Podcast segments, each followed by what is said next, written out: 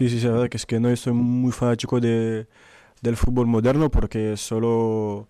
solo cuentan las estadísticas y yo nunca, por ejemplo, voy a estar feliz después de un partido, voy a meter un doblete, pero he perdido todos mis balones, no he disfrutado en el campo, nunca voy a estar feliz. Ese tipo de fútbol prefiero mil veces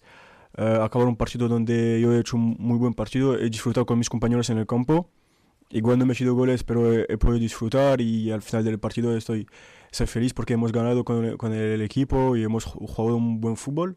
Pero estoy consciente también que, como lo he dicho antes, que en el fútbol actual las estadísticas cuentan y es eso que me va a ayudar y a dar un paso en mi, en mi carrera y a llegar a, al nivel donde quiero estar. Entonces, bueno, pero sí, sí puedo